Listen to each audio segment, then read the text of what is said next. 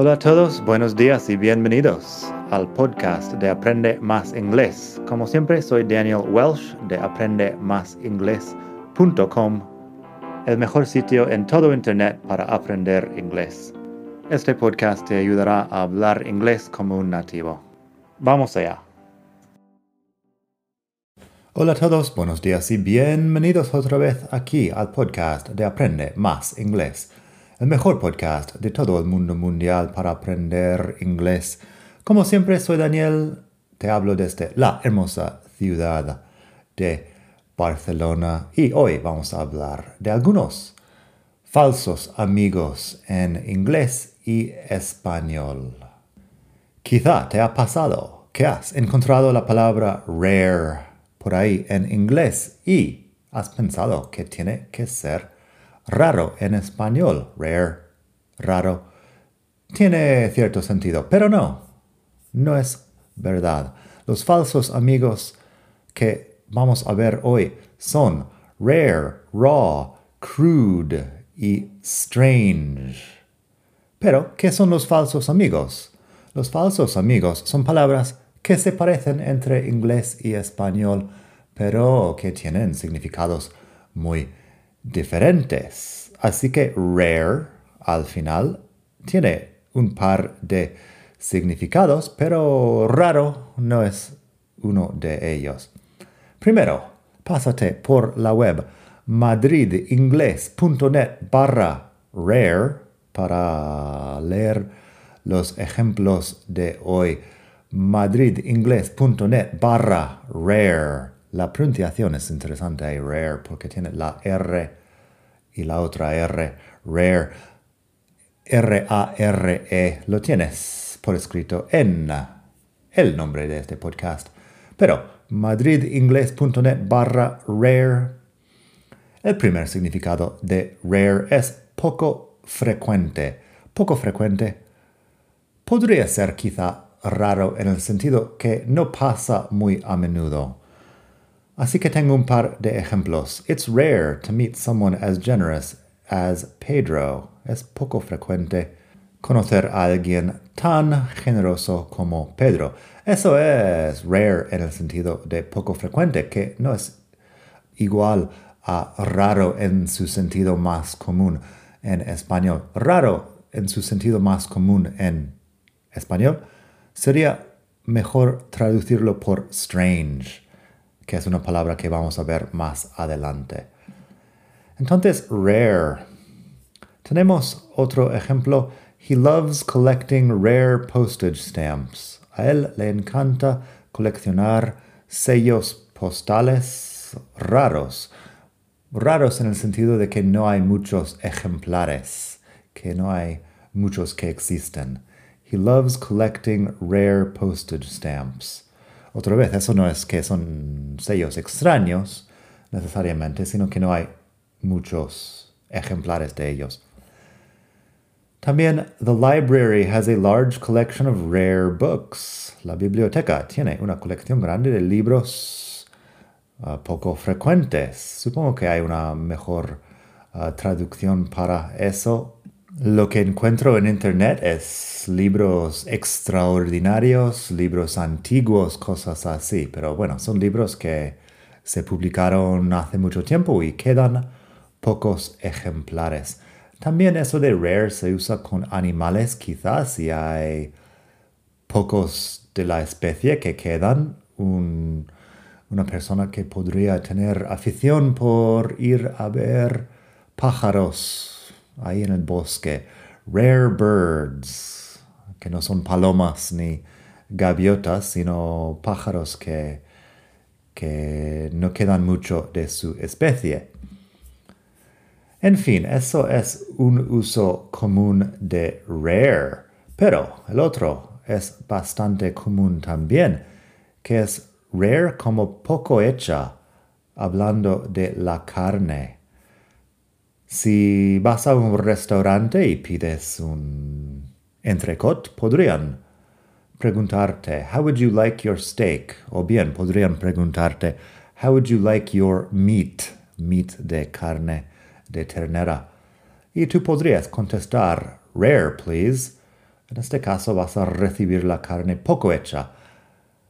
El punto de la carne depende un poco del país. Aquí en España el punto de la carne normalmente es más cruda que en otros países que conozco, pero uh, eso es un tema para otro capítulo.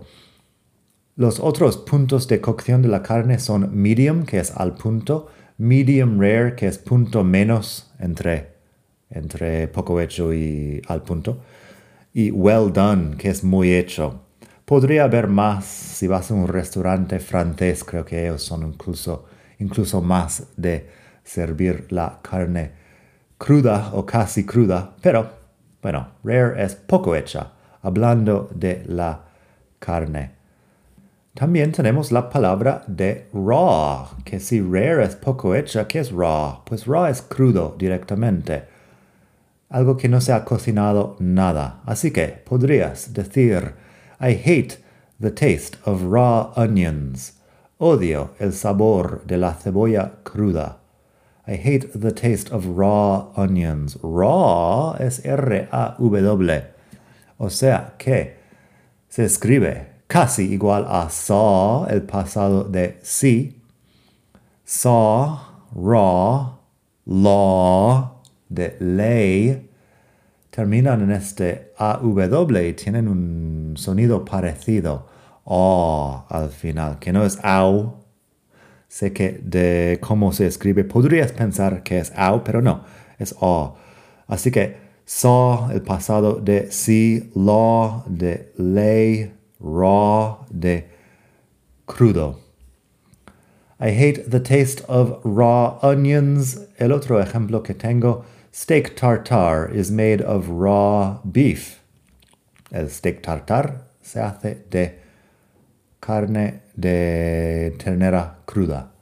Steak tartar is made of raw beef. Otro uso de raw es en carne viva, hablando, hablando de una irritación fuerte de la piel. I walked around all day and now my legs are rubbed raw. Uh, caminé todo el día y ahora mis piernas están en carne viva. I walked around all day and now my legs are rubbed raw.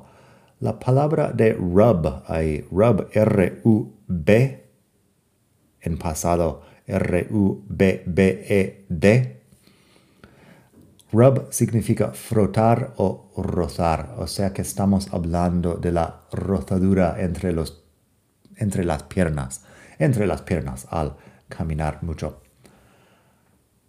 Luego tenemos strange. Strange sí que es extraño o raro. Poco común. Diferente. Eso sí que es strange. Tengo. Tengo unos ejemplos en la web. Phil's a really strange guy. I don't understand him at all. Phil es un tipo muy extraño. No le entiendo para nada. No le comprendo para nada.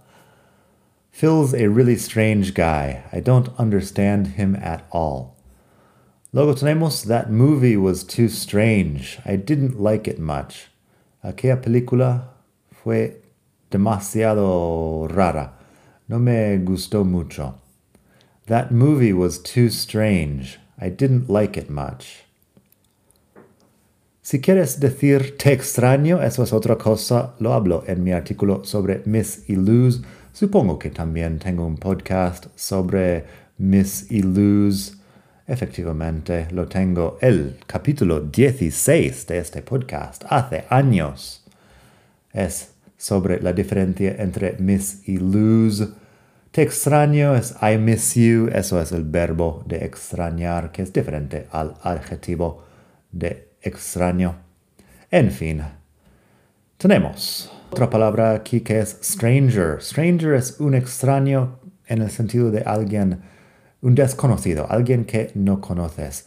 My mom always told me not to talk to strangers. Mi madre siempre me dijo no hablar con desconocidos.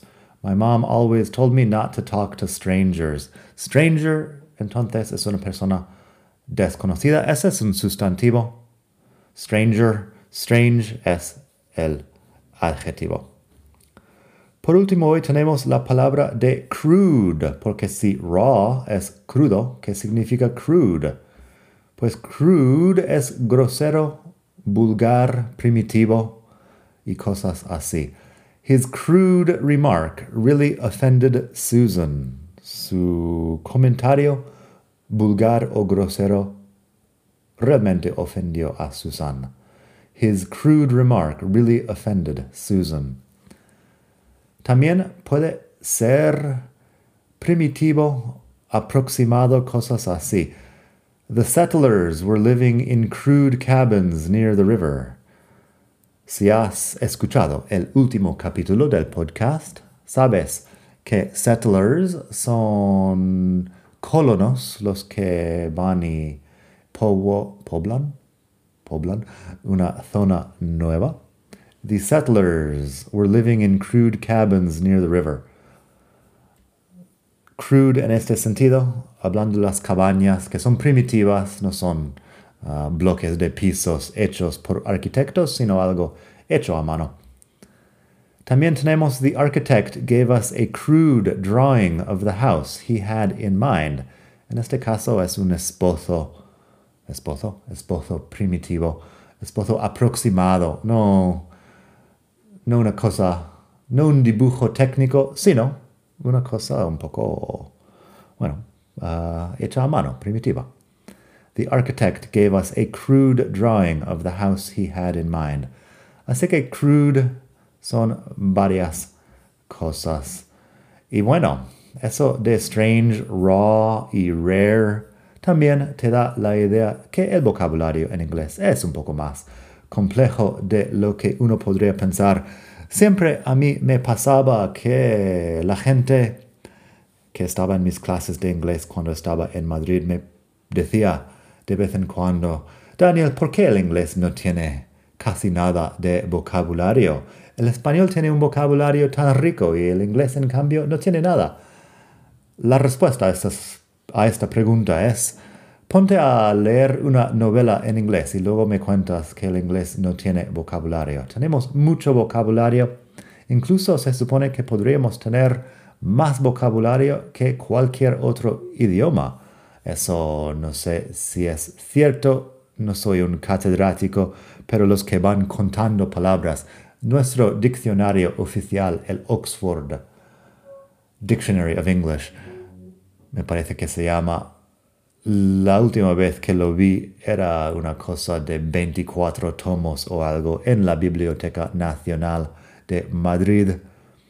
Es ultra largo y tenemos muchas palabras que tenemos desde hace siglos, muchos siglos de historia que tiene el inglés. En fin, eso no tiene nada que ver, solo que el inglés sí que tiene mucho vocabulario y cualquier palabra por pequeña que sea, podría tener muchos usos, como hemos visto en otros capítulos de este podcast, como el anterior, el anterior que habla de la palabra settle, como, no sé, la diferencia entre miss y lose, que es importante, como un phrasal verb como look up, que tiene por lo menos tres usos diferentes. El vocabulario es un tema muy importante pásate por mi web madridingles.net o aprendemasingles.com para aprender mucho más. En Amazon me puedes encontrar. Tengo libros, libros como Vocabulario en inglés, guía práctica, que explica muchas cosas muy interesantes del vocabulario. Y tengo mucho más por ahí. En YouTube, en este mismo podcast, tengo más de 250 capítulos etcétera, etcétera, etcétera. Nada, espero que pases un muy buen día y hasta la próxima. Bye.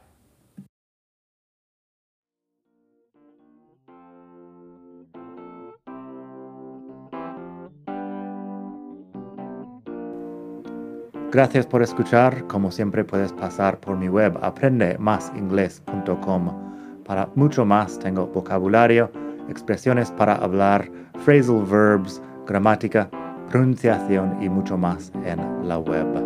Nada más por hoy. Espero que pases un muy buen día. Hasta la próxima.